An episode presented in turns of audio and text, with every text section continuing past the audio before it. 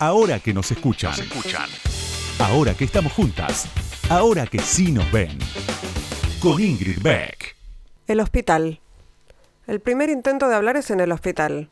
Estoy en la cama, la habitación es blanca y está vacía.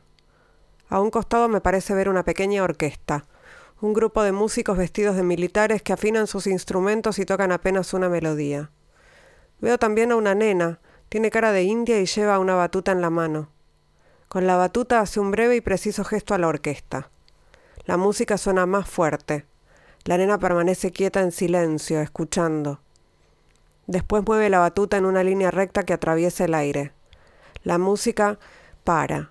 La nena me mira y ordena Habla. La orquesta, los instrumentos y la nena desaparecen.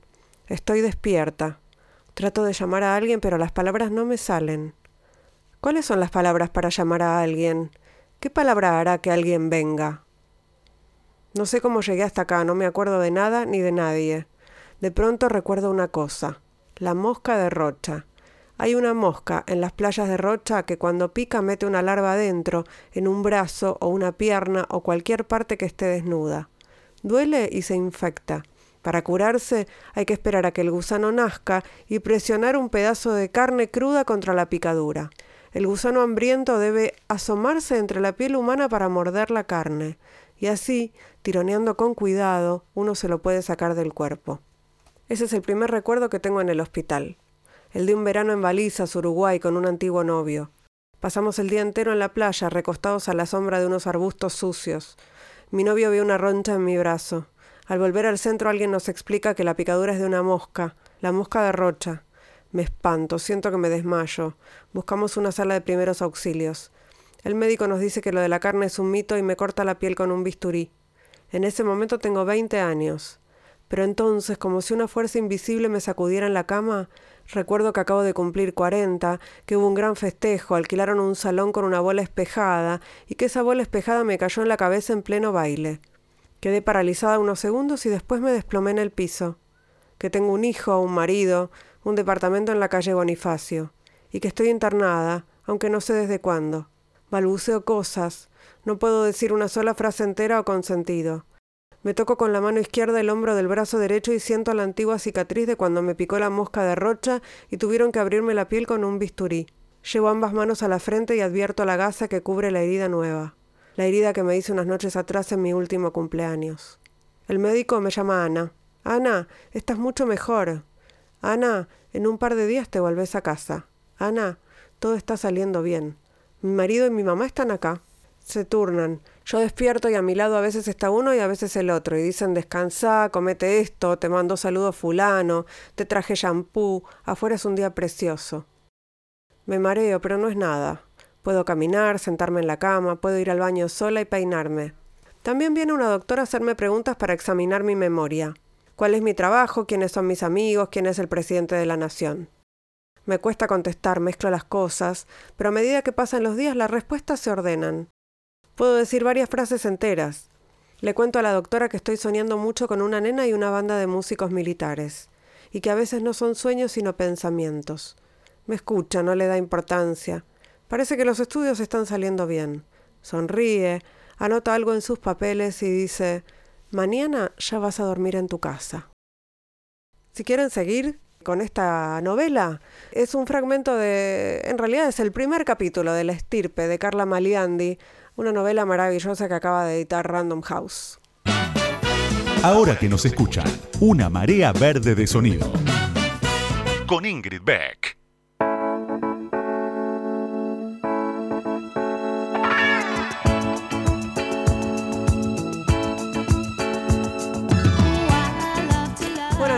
Buenas noches, bienvenidas, bienvenidos, bienvenides a este nuevo episodio de Ahora que nos escuchan. Acá, sin variante Omicron por ahora. Eh, esperemos que nos llegue. Estoy harta, ¿ustedes también? Harta, harta, harta mal de hablar de pandemias y crisis y cosas. ¿Cómo hacemos? Fingimos demencia, ¿no? Creo que esa va a ser una buena manera de, de seguir. Fingir demencia. Les invito, las invito, los invito a fingir demencia conmigo. Y mientras tanto disfrutemos este ratito de radio, este ratito de charla que por lo menos a mí me gusta mucho. Y hoy tengo una invitada, bueno, no, es una amiga, pero es como si lo fuera. Eh, acá, al lado mío, acá en el piso, está Lala Pasquinelli. Ya, ya arrancamos. No se vayan. Ahora que nos escuchan, ahora que vos me escuchás, te cuento algo más sobre la invitada de hoy. Ahí va.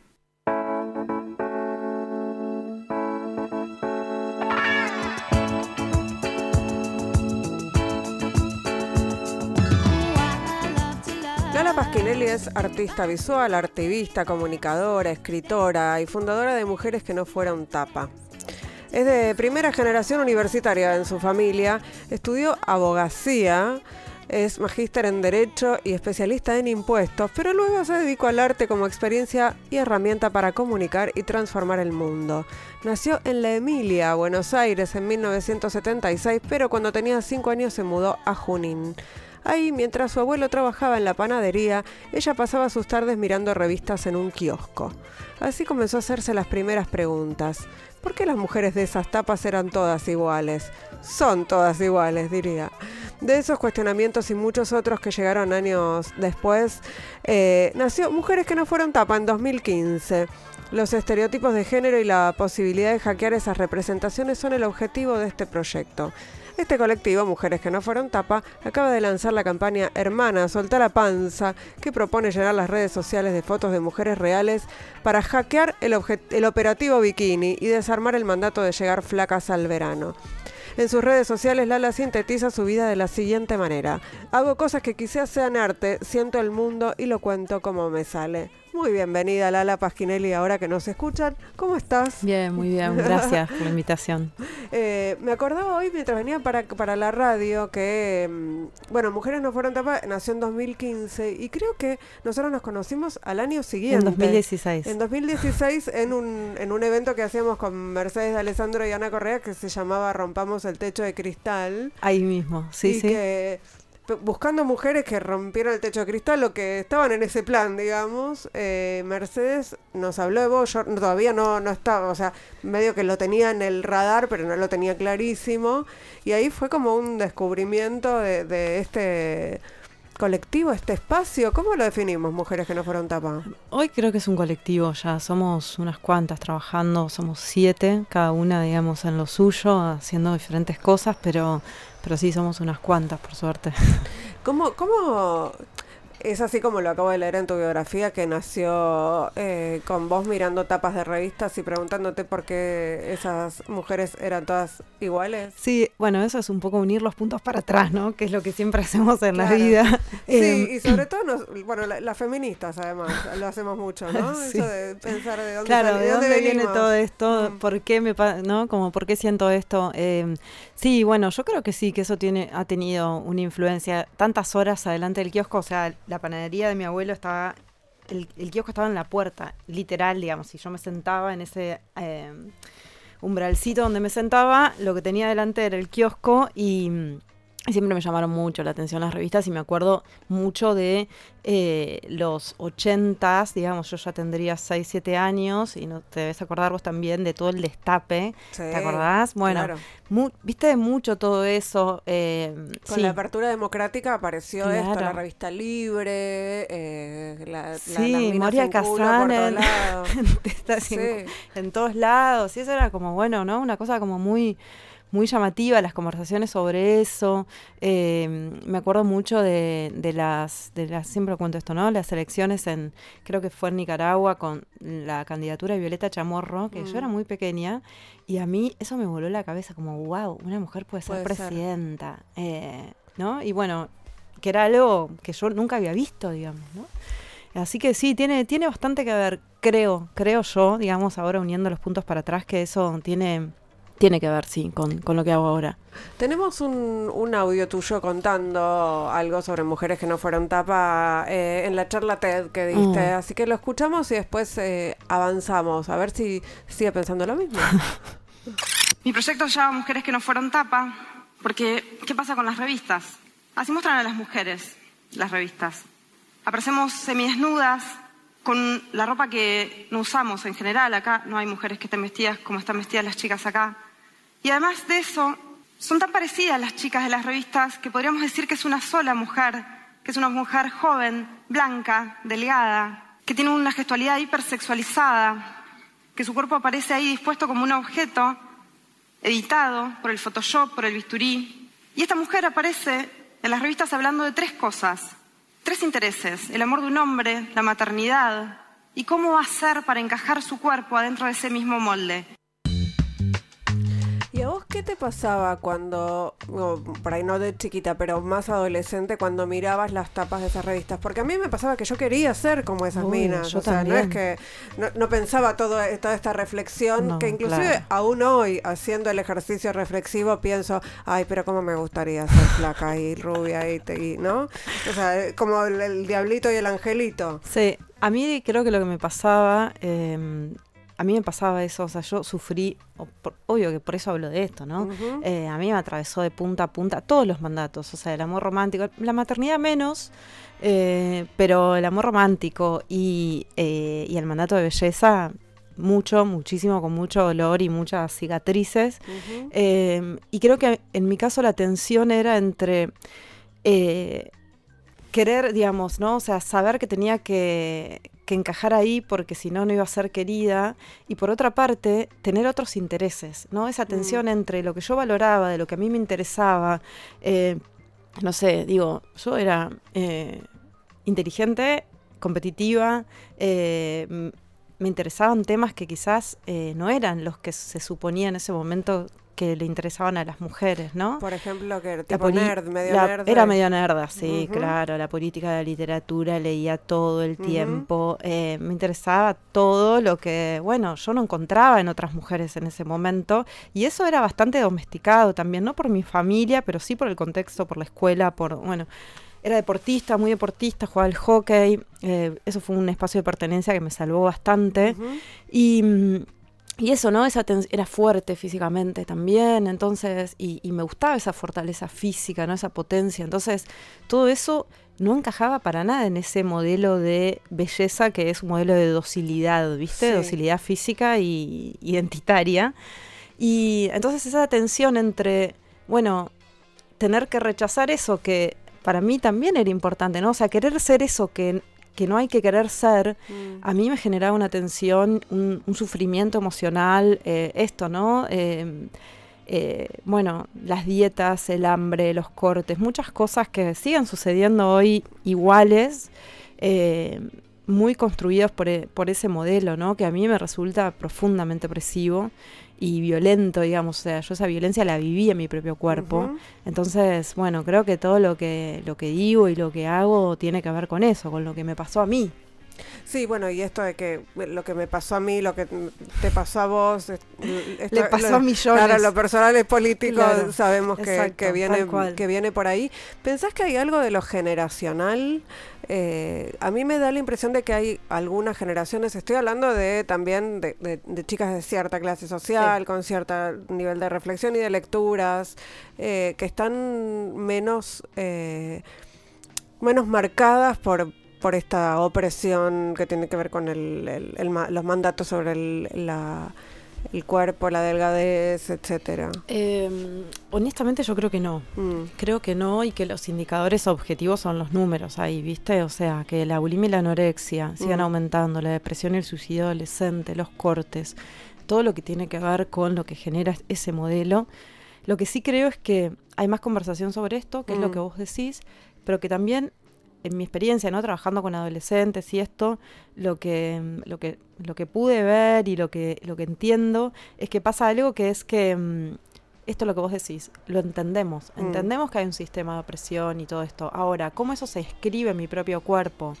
Y, esta tensión, digamos, inenarrable muchas veces, sobre todo en ese momento de la vida, ¿no? Donde a vos lo que te están vendiendo es un modelo de éxito y de felicidad. Vos querés ser querida, digo, nosotras también queríamos ser queridas en ese momento, sabiendo que para ser queridas teníamos que hacer eso y si no, bueno, íbamos a ser invisibles o nos teníamos que hacer invisibles. Entonces, eh, creo que esto está, como con muchas cosas pasa, a nivel discurso un poco más instalado a nivel más macropolítico, por decirlo de alguna manera, ¿no? Y que, bueno, el aspecto más micropolítico de esto, que es poder llevarlo al cuerpo y entender que eso que te pasó a vos y que te pasa tiene que ver con esto que está pasando fuera y no con vos, ¿no? Eso, eso todavía no se termina de desarmar y creo que, bueno, y después la cultura se, se recicla y se, y se sutiliza, digamos, al, mm. mismo tiempo que nosotras vamos utilizando nuestra mirada, bueno, las herramientas de la opresión sobre los cuerpos también se van haciendo más sutiles, eh, más inteligentes, ¿no? Lo que está pasando, por ejemplo, no sé, con las infancias, los juegos. Esto, digamos, hoy expresado en juegos, ¿no? Los jueguitos para adelgazar, hay can millones. Eh, sí, pensaba en eso, en que Mujeres que no fueron tapa es un título de un colectivo que eh, quedó también en un, en un punto quedó viejo, pero porque las revistas casi no existen. Las revistas no existen, o sea, no existen en tanto papel, digamos, ¿no? O sea, existen en las redes y es existe la imagen, eh, todas esas imágenes siguen existiendo y persistiendo y, inclusive multiplicadas. Muy multiplicadas. Pero la, pero la idea de la revista, ya, pasó. El, recortar el papel ya no existe, ¿no? Sí, sí, totalmente, ¿no? Ya está. Y, esto, ¿no? Como, bueno, podemos ver en, YouTube, eh, digo, no sé, los que los consumos que tiene mi sobrina, que tiene cinco años, bueno, la verdad que son bastante más nocivos que las tapas de las revistas que quizás veíamos nosotras. No conozco juegos, hay juegos para adelgazar, claro, no los, los jueguitos, por ejemplo, hay, bueno, hay juegos de cirugías estéticas online, ¿no? Donde vos eh, empezás a jugar, juegan nenas de 8 años, 6 años, 10 vos empezás a jugar y sos la gorda, digamos, que hay que adelgazar y transformar, y entonces ahí tenés a disposición el botox, el bisturí, todas las herramientas que vos quieras y la idea es que vos vas a ir ganando el juego cuando ese cuerpo sea un cuerpo hegemónico, ¿no? Y pasa lo mismo con jueguitos estos en internet, pero después con jueguitos tipo aplicaciones en los celulares, donde, bueno, es como toda una carrera para ser flaca y para eh, vestirte como una mujer hegemónica y todo eso, y bueno, y vos tenés que ir buscando alternativas, bueno, todo eso está pasando, digamos, al mismo tiempo, ¿no? Entonces, bueno, nada, como todos los temas que tienen que ver con, con, el feminismo y con, y con digamos, los temas de la agenda, por decirlo de alguna manera, el feminismo, ¿no? Eh, bueno, el avance no es lineal ni hacia adelante. Es avance y retroceso y además el patriarcado se, se reconstruye permanentemente. ¿no? Con todos los recursos a su disposición también, ¿no? Sí, sí, somos una resistencia muy desigual. Claro, en eh, inferioridad de condiciones siempre. siempre, siempre. Estamos charlando con Lala Pasquinelli de Mujeres que no fueron tapa y muchas otras cosas estamos haciendo ahora que nos escuchan aquí en Radio con Vos. Ya volvemos. Vamos a escuchar Alanis Morissette haciendo Kind of Pain y quiero recomendarle, yo sé que a ella no le gustó el documental que se hizo, que se llama Jack, que están, están dando ahora en HBO, pero a mí me gustó mucho y me parece que ella es una mina muy grosa, que rompió muchísimos estereotipos, eh, justo de lo que estamos hablando acá con Lala, fue pionera feminista entre las, las músicas y nada, lo recomiendo y de paso la escuchamos.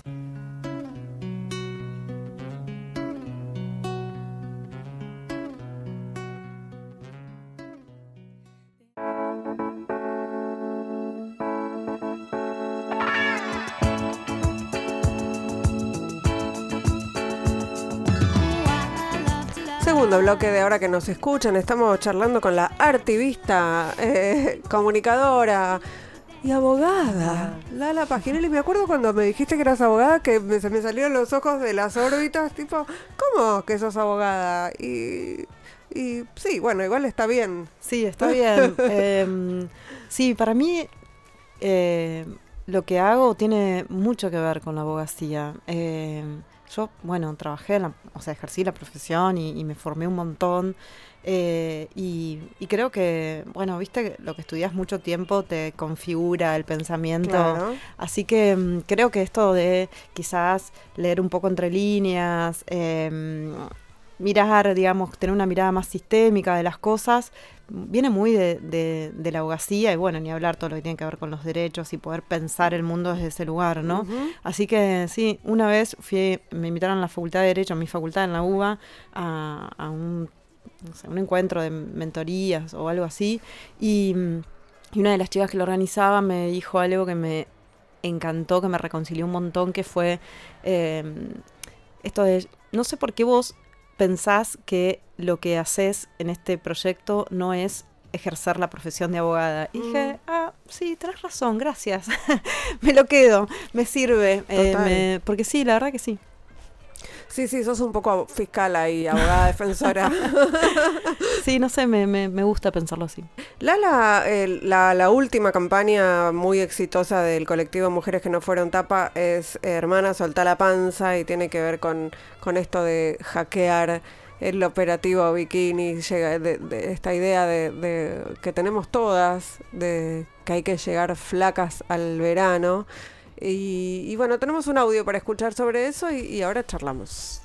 O soltar la panza como algo de salir de la vergüenza, salir de la culpa de no hacer todo eso que nos dicen que tenemos que hacer para estar como se supone que tenemos que estar si somos buenas mujeres. El operativo este de llegar al verano, la operación bikini. Tu cuerpo como es no es merecedor de estar ahí, de ser mostrado, de ser visto, del disfrute, sino que vos tenés que adelgazar, extenuarte en ejercicios, hacerte cirugía, todo lo que tengas que hacer para que tu cuerpo se parezca un poco más a ese ideal, ¿no?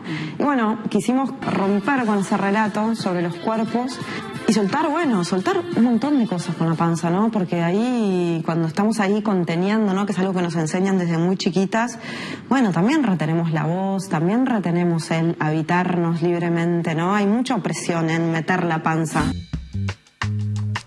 Yo leía eh, muchos de los testimonios de, de, las, de las mujeres que subieron fotos a Instagram, muchos muy conmovedores, muy que me, me, emocionaban, obviamente me veía identificada.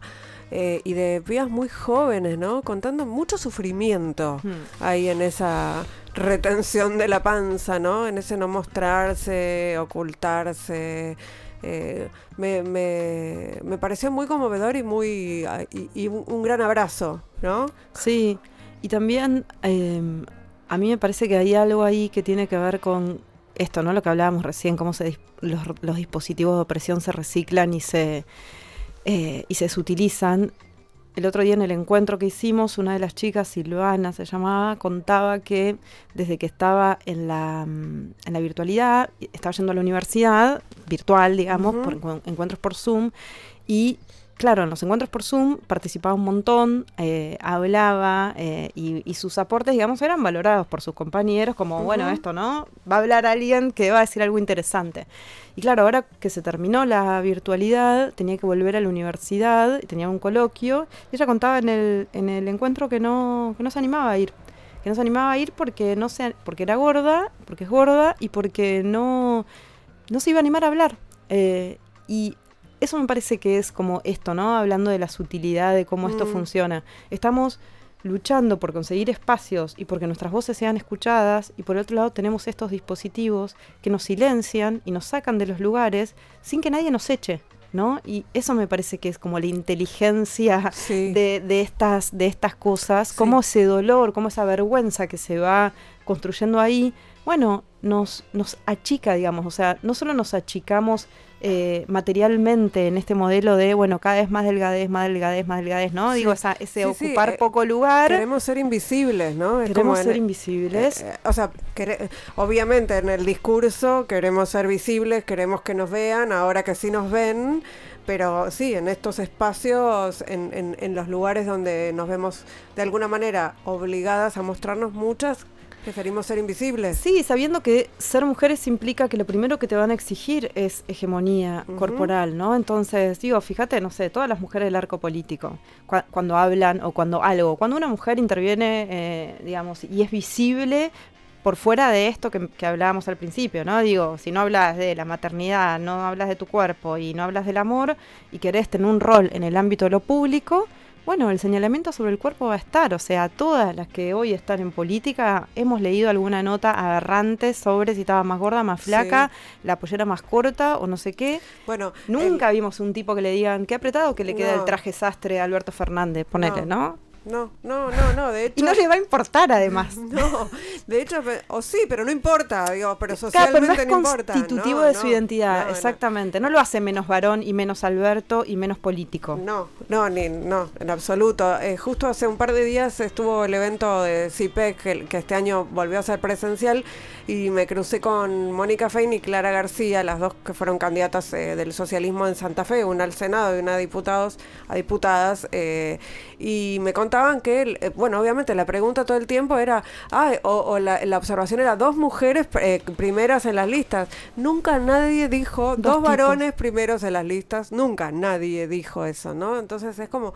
la idea de ser visibles e invisibles todo el tiempo y el, y el nivel de sufrimiento que, que, incluye para nosotras. Que que creo que son todas heridas que, que además ni siquiera podemos mostrar, mm. eh, ¿no? Es como, bueno, después es un esforzarte todo el tiempo en no mostrar esa herida, ¿no? Esto que decía esta chica, bueno, yo no me animo a ir a la clase y a hablar. ¿Y cuántas hay ahí que contaban que no se animaban a dar una clase? ¿Cuántas que no habían hecho tal o cual cosa? Digo, tiene que ver con el amor, tiene que ver con la posibilidad de la ternura, tiene que ver con un montón de experiencias que bueno, que nos son negadas, digo, nos negamos, ¿no? Pero bueno, nos, nos negamos porque nos son negadas. Porque están adentro por algo. Exactamente. Eh, y, tiene que ver con, con, esto, ¿no? De, bueno, cuáles son, cuál es nuestro lugar y lo que nosotras podemos y no podemos. Y, y es la violencia, digamos, que, que, se ejerce sobre los cuerpos de las mujeres y que nos retira de la escena, nos retira de los lugares, nos nos aliena también, porque esto eh, hay que decirlo, ¿no? O sea, cualquiera de nosotras que haya atravesado la experiencia, digamos, de hacer una dieta, de querer, em, no sé, encajar en alguno de estos modelos, eh, esto se convierte en, en algo que ocupa un montón de espacio en tu vida, te saca plata, te saca tiempo, te saca energía vital. Digo, hay un montón de cosas que te roba, que se podrían poner a disposición de tu vida, digamos, de eh, la expansión de tus potencialidades o lo que sea, llamarlo como quieras y que digo, en ese sentido también es eficiente, en todo lo que te va a robar, en todo lo que se va a llevar de tu vida este modelo. ¿Vos ves que en este soltar la panza y en este encuentro, en estos encuentros virtuales, presenciales, con, con mujeres que están contando estas experiencias, hay algo de reparador, hay algo de este, de este abrazo? Eh, yo creo que sí, mira, una de las cosas que a mí más me sorprendió fue cuando empezaron a llegar los mensajes que decían, es la primera vez que había un cuerpo como el mío. Yo no sabía que había panzas como la mía, por ejemplo, ¿no? Y bueno, ahí hay algo que se hay algo que se alivia, digamos. Que no quiere decir que a partir de ahí vos, digo, ¿no? Esta, esta famosa cosa de la autoaceptación, estos discursos que de última, digamos, de nuevos, vuelven a ser meritocráticos, vuelven a poner la obligación de algo nuevo que tenés. Claro, amate, ¿no? Todas nos tenemos que amar y sentirnos hermosas y todo esto. La verdad que no creo que funcione así. Eh, el gran consejo de mi vida y el que yo, el único que doy es hacer lo que puedas. Hacer lo que puedas, simplemente atravesar y ojalá podamos atravesar esa vergüenza y que esa vergüenza no nos impida ser. Mm. Eh, ya después, no tener vergüenza es un montón. Que te guste como sos. o sea, en una sociedad que te, todo el tiempo te está diciendo que como sos es un desastre. Gustarte, bueno, wow, te felicito. Eh, amarte, a veces sí, a veces no, no sé, digo, ¿no? Como si no parece que ahora es el nuevo horizonte donde, bueno, ahora, además de, si, si no lograste ser flaca, bueno, la felicidad la vas a encontrar ahí, ¿no? Claro, sí, sí, sí. Y creo que es como, bueno, otra vez entrar en la misma rueda, me parece que no, que, no es por ahí, pero sí creo que en esto de reconocerte en, en las otras, hay algo que se alivia, que es lo que vos decías al principio, ¿no? O sea, es poner a jugar la idea de que lo personal es político, que este cuerpo que yo tengo se parece a miles de otros cuando yo creía que era la única que estaba rota, la única fallada, la única deforme que tenía esta panza o este cuerpo hmm. en este momento, bueno, ahí se alivia algo, ahí hay un punto de partida para algo que cada una verá y sabrá qué es. Creo que, que sí, que hay algo de que nos abraza y que nos conforta en algún sentido. Estamos charlando con Lala Pasquinelli, eh, que es activista, eh, o por lo menos así podemos definirla de todo lo que es, eh, funciona como etiqueta, y que es, bueno, la creadora de Mujeres que no fueron tapa, entre muchas otras cosas. enseguida seguimos charlando con ella, pero mientras tanto vamos a escuchar un tema hermoso de Conociendo Rusia, que se llama Cabildo y Juramento.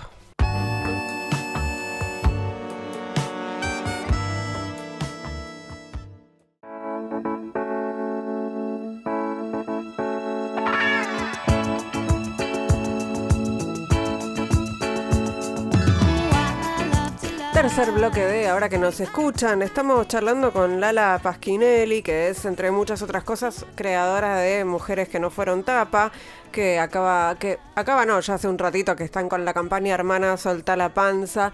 Eh, acérquense a ver de qué se trata eso, porque es, es, está, está muy bueno lo que, lo que pasa entre las mujeres que van compartiendo ahí panzas eh, con sus correspondientes testimonios. Eh, y bueno, por supuesto que con Lala seguimos charlando en, en la tanda en la, de, de estas cuestiones y yo le decía que todo esto que ya había contado al principio respecto de los juegos o los videos que ven las nenas sobre todo, que tienen que ver con eh, la sexualización y los estereotipos y los mandatos, eh, yo, no lo conocía, me, me llama muchísimo la atención, me pregunto cómo es que circula todo eso, parece una pregunta ingenua, pero, pero bueno, sí, es una pregunta ingenua, pero me lo, me lo pregunto igual y tenemos algo para escuchar sobre Lala hablando de infancias sexualizadas y, y- y seguimos conversando. Lo que pasa con las infancias hoy, ni siquiera hablaría de las infancias, hablaría de las niñas, es la adultización y la sexualización de las niñas, ¿no? Que es algo que está completamente normalizado y que cada vez sucede más y que, sin embargo, cada vez es más difícil hablar de eso y cada vez hay más resistencia a recibirlo, ¿no? A recibir esa conversación. O sea, vemos niñas posando como adultas, adoptando una gestualidad que imitan de mujeres adultas, niñas de 5, 4, 6, 7 años, en publicidades de ropa interior, en las redes sociales de sus madres que tienen millones de seguidores, niñas que sus vidas son expuestas desde el momento cero y que nunca consintieron eso. Sí, pensaba también Lala y, y lo hablábamos fuera de aire, que hay a veces una, una, digamos, una corriente un poco endogámica de pensar que eso está cambiando, o tal vez porque tenemos que ser optimistas y agarrarnos de algún lado, ¿no?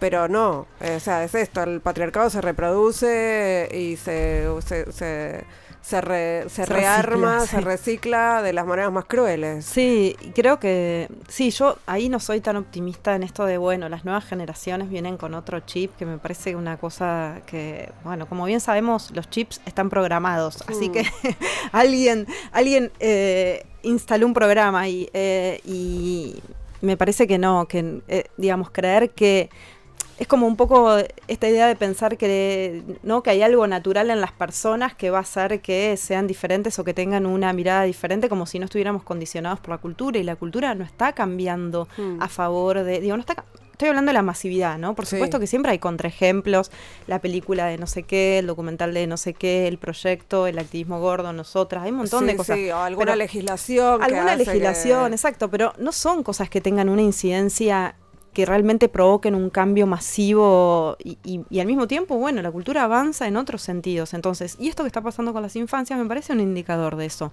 esta sexualización de las niñas. Eh, y lo podemos ver, por ejemplo, en cosas que son muy simples, la ropa para niñas. Mm. Vayan a ver cómo es la ropa para niñas. La ropa para niñas es ropa de adultas, que la ropa de adultas sabemos que completamente sexualizante, digo, o sea, no encontrás un short que te tape el culo, por ejemplo, si te vas a comprar un short, Mm. difícilmente encuentres. Eh, cada vez deja más de nuestro cuerpo expuesto. Bueno, la ropa de las niñas es igual.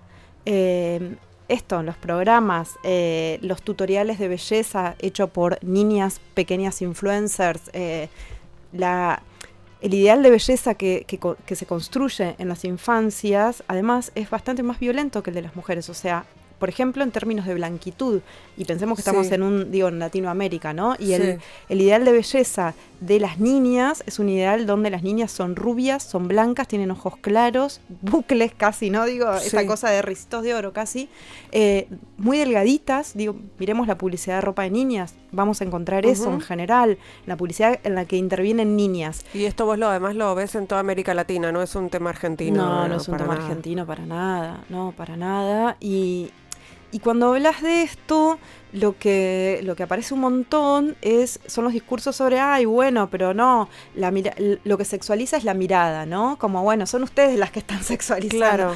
Y bueno, no, o sea, lo que hay ahí es una gestualidad sexualizada o esto de, bueno, las nenas están jugando. Bueno, ¿por qué están jugando a esto? Eh, ¿Y cuáles son las consecuencias? ¿no? Vivimos en una sociedad profunda, digo, con, un, con unos problemas de pedofilia y, eh, y, y abuso sexual y agresión sexual a las infancias muy complejo. Entonces, ¿qué estamos haciendo cuando estamos exponiendo a las niñas con sus cuerpos semidesnudos, sexualizados, jugando a ser adultas, a bailar sensual? O sea, a personas que por supuesto todavía no tienen ni posibilidad de entender cuáles son las consecuencias de esto que están haciendo, ¿no? Entonces me Sí, parece que es súper perverso. Me hacen acordar, eh, Lucas, eh, nue- nuestro operador, que hay eh, eh, animaciones de cumpleaños para niñas que son spa, ¿no? Día de spa, día de... Totalmente, días de spa y las nenas después juegan a, a desfilar y los nenes, bueno, aplauden y eligen a la nena más linda o más qué sé yo qué. Eh, como que bueno, ¿no? No parece muy, digamos, eh, progre ni que algo, ni que haya un chip nuevo ahí que, que- que esté, digamos, generando otras cosas. ¿Y, y cómo ves, digamos, el, el- la función de alguna manera de mujeres que no fueron tapa? ¿Cuál es? ¿Es poner en discusión estas cuestiones? A veces eh, parece que fuéramos a cancelar, ¿no? Como... Mm, sí. Eh, yo creo que es una pregunta que obviamente nos la hacemos siempre, ¿no? ¿Cómo hablar de esto, de todos estos temas? ¿Cómo seguir mostrando las mismas imágenes? No mostrarlas, que también es parte del, del asunto, Claro. ¿no? O sea, es una pregunta que yo me la hago siempre. ¿Cómo podemos ser críticas con esto y mostrar cómo esto se construye a través de un montón de recursos si no lo mostramos? Pero también mostrarlo es reproducirlo. Entonces, bueno, ahí siempre estamos en tensión. Y también esto, ¿no? Bueno, hacer yo lo que fui encontrando ahí es hacer distintas cosas al mismo tiempo. Entonces, por ejemplo, el Festival de Hackeo de Estereotipos en las Escuelas, que es un festival que, que sostenemos desde hace cuatro años, lo que, lo que hicimos ahí fue compartir actividades y herramientas pedagógicas con docentes que quieran abordar estereotipos de género y mandatos de género en sus escuelas. Primero era para secundaria, después nada, se empezó a expandir y ahora lo hacen universidades, centro de formación docente, primarios, jardines, qué sé yo, todos. Em, y bueno, y es una forma de, y además porque ahí sobre todo lo que hacemos es invitar a los estudiantes y las estudiantes a, a revisar sus propios consumos culturales. Como Mm. bueno, ya es, bueno, hackea memes, hackea influencers, Claro. TikTokers, eh, como, bueno, a partir de ciertas Sí, preguntas. no es que le llevas la revista Gente, No, claro. Entonces, bueno. Eh, que no existe más por otra parte, va, no existe por lo menos en formato papel. Sí, que, que- que ellos puedan analizar cuáles son los mensajes que se construyen, cómo son las personas que están siguiendo, cómo son, se te parecen, no se te parecen, qué edades tienen, qué color de piel, de qué hablan, qué están construyendo, te hace sentir bien, te hace sentir mal. Bueno, todo esto y además que se construyan en hacedores de recursos de la cultura. O sea, bueno, además de hackearlo, vos tenés que hacer algo. O sea, ¿cómo sería un influencer del bien, por ejemplo, ¿no? Un Claro. TikToker del bien. ¿Cómo serían memes que no sean, que a través del humor no reproduzcan este violentamiento o esta, digamos, esta, esta discriminación o lo que sea? Entonces, bueno, yo creo que ahí, por ejemplo, yo encontré algo que me deja tranquila en términos de, bueno, no solamente estamos criticando, sino que estamos poniendo a jugar y colectivizando herramientas, porque esto es gratis y se puede anotar cualquiera y ya participaron más o menos 370 mil estudiantes, una cosa así. Em, bueno, ahí hay algo que es más del plano de hacer cosas, no solamente la parte crítica, sino, bueno, generemos contenido, generemos otra conversación, ah, pongamos a circular otras ideas y otras historias. Y bueno, y en Mujeres que no fueron tapa, lo hacemos con estas campañas también, que es, bueno, no vamos a hablar de esto mostrando las publicidades de la- las marcas de bikinis, como hacíamos quizás hace cuatro años o Mm. cinco. Bueno, vamos a mostrar los cuerpos nuestros. Eh, y eso me parece que es un poco, bueno, aliviar esa tensión que se genera entre Muestro, cómo no hablamos de esto. Claro. ¿Y, y cómo ves eh, estas eh, marcas que eh, muestran, entre comillas, cuerpos normales o que eh, venden shampoos para todos los géneros? Hay un poquito de pinkwashing, ¿no? A mí me pone muy nerviosa eso, o sea, me pone muy nerviosa porque porque ahí pasan un montón de cosas también que no solo es la utilización de la agenda feminista y de los temas eh, para, digamos, de los temas que son mu- muy políticos y muy importantes para vender sus productos, que ya digamos, no me gusta, no me agrada de por sí, porque además son marcas que siempre, que, que siempre y que al mismo tiempo, ¿no? Digo, siguen construyendo exactamente lo mismo, que probablemente hacia adentro no tengan una política de igualdad Claro. salarial, de igualdad eh, de mujeres ocupando los mismos cargos, que me Sí, parece que es como... trans. Claro, eh, entonces, eh, digo, somos feministas, no estamos acá para aplaudir la, la- la propaganda de- mm, del desodorante, ¿me entendés? Que te dice, bueno, que pone a una influencer gorda a vender su desodorante y que entiendo que eh, muchas, digamos, compañeras, por su todos necesitamos vivir en este mundo, pagar el alquiler y las cuentas y todo. Entonces también siento que en parte hay un aprovechamiento de esa necesidad, ¿no? Además. Em, y después esto, las marcas que te muestran modelos inclusivos y, y después bueno, la curva de talles no, es, no, no, hay. O sea, no hay más del XL que es un viejo M. Mm. ¿Entendés? Eh, entonces, me parece que ahí, por lo menos nos, de mi parte, eh, la mirada siempre tiene que ser crítica. O sea, no, no, no, no, me, no me parece que estamos para aplaudir a las corporaciones que de repente quieren vender sus cosas subiéndose alguna consigna o algún eslogan y, me parecería mucho más importante que nos cuenten qué están haciendo hacia adentro, en cambio de decirme que, no sé, el desodorante tal no, no te, no te, eh, no, no sé, no te deja las axilas oscuras, qué sé yo.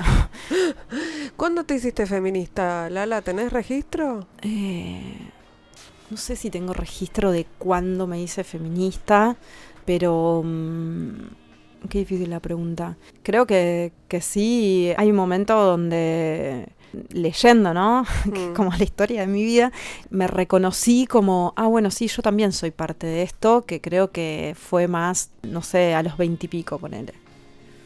¿Y qué estás haciendo ahora? Después de soltar la panza, digo, sé que no es lo único que haces, pero ¿de qué se tratan tus actividades? Eh, bueno, Ahora estamos con tratando de sacar, bueno, tratando de sacar, no, ya, ya está en preventa un libro que, que, es un libro de mujeres que nos fueron tapa. Nosotras no recibimos financiamiento de empresas por esto mismo, ¿no? Para poder seguir eh, teniendo una posición, digo, criticamos la cultura y criticamos el mercado, entonces no podemos, bueno, no, te puedo recibir plata de tal y al mismo tiempo como que no me parece. Entonces eso nos, complica bastante la, existencia. Buscando la subsistencia. La subsistencia, exacto. Buscando formas de, financiarnos que sean orgánicas para nosotras y para la gente que nos sigue. Y bueno, por ejemplo, ahora estamos con este proyecto que es el libro, que es un libro que se llama Nos Tenemos, que mm, lo que cuenta, que también era este el objetivo, ¿no? Bueno, cómo con todos estos testimonios que todo el tiempo estamos recibiendo, cómo dejar un registro que no sea esta volatilidad y esta cosa de las redes que, bueno, listo, pasaron las 24 horas y nunca más la viste. Entonces, eh, pensamos en este libro con una consigna que hicimos en un momento que eran historias donde la gente, las mujeres contaban cuando alguna vez a vos una mujer te ayudó, te dio apoyo, te rescató en la situación que sea, conocida, desconocida, amiga, enemiga, X, lo que sea. Bueno, fue muy emocionante y ahí lo que para mí fue como, esto no puede quedar solo acá, como tenemos que hacer algo con esto, porque acá hay una pedagogía interesante. A mí me hizo acordar mucho, yo siempre me acuerdo cuando ustedes hicieron, ¿te acordás la encuesta de Ni Una Menos? Que para mí esa encuesta fue muy, muy potente por especialmente el efecto pedagógico que tenía. Digo, más allá de los números que reveló, que fueron súper importantes, pero para las mujeres que la hacían, el descubrimiento de las violencias que había sufrido. Bueno, yo creo que hay algo en eso de la pregunta y leer los testimonios de otras mujeres como vos, que cuentan sus historias, que es, no hay concepto, no hay bajada de línea. Yo no te digo cómo tenés que pensar, pero hay una pedagogía que se puede encarnar y que se registra también, ¿no? Bueno, ese libro tiene algo de eso, que es encontrarnos en esas historias, pero también entender que nosotras todas hemos sido ayudadas, pero también podemos ser esas que ayudan para otras, porque otras lo han sido y lo han hecho de X y tal manera, y ahí también hay unas herramientas que se ponen a jugar, ¿no? Creo que, bueno, no sé, si a mí algo me trajo el feminismo, eh, es además eso, ¿no? O sea, es la cantidad de gente que me ha empujado, validado, ayudado y legitimado. Y, forma parte de la experiencia de ser mujeres en este mundo, que es básicamente ser mujeres es tener una vulva y estar sometidas a la opresión del patriarcado. Digo, no, no hay más, mucho más que eso, pero sí nos podemos reconocer en las experiencias de las otras ahí, ¿no? Y eso creo que también genera esto de ponerle, llamarle sororidad, apoyo, solidaridad o lo que pero quieras. es la herramienta política que tenemos. Exacto. Y, bueno, ese libro que ahora está en preventa eh, va a salir y la idea es que sea una colección y eso me tiene como muy, muy entusiasmada. Y mm, bueno, yo estoy escribiendo un libro también sobre cuerpos y, y esto, ¿no? Y opresión y, y, también rebeldía, porque creo que es la historia nuestra de las mujeres, ¿no? Es la historia de la rebeldía, así que en esa estoy ahora. Eh, estuvimos charlando aquí en Ahora que nos escuchan con Lala Pasquinelli. Muchísimas gracias por haber pasado por Ahora que nos No. escuchan. Fue un placer. Gracias a vos. Nosotros, nosotras, nosotres nos retiramos hasta el próximo miércoles a la medianoche. Acá en Radio Con Vos nos vamos escuchando a David León y Julieta Venegas con este temazo que puedo sentirlo. Eh, voy, voy a apurar. En la operación técnica Lucas Rodríguez Perea, en la musicalización Sergio Ciriliano, en las redes Melanie Berardi y en la producción Mariana Boca. Chau.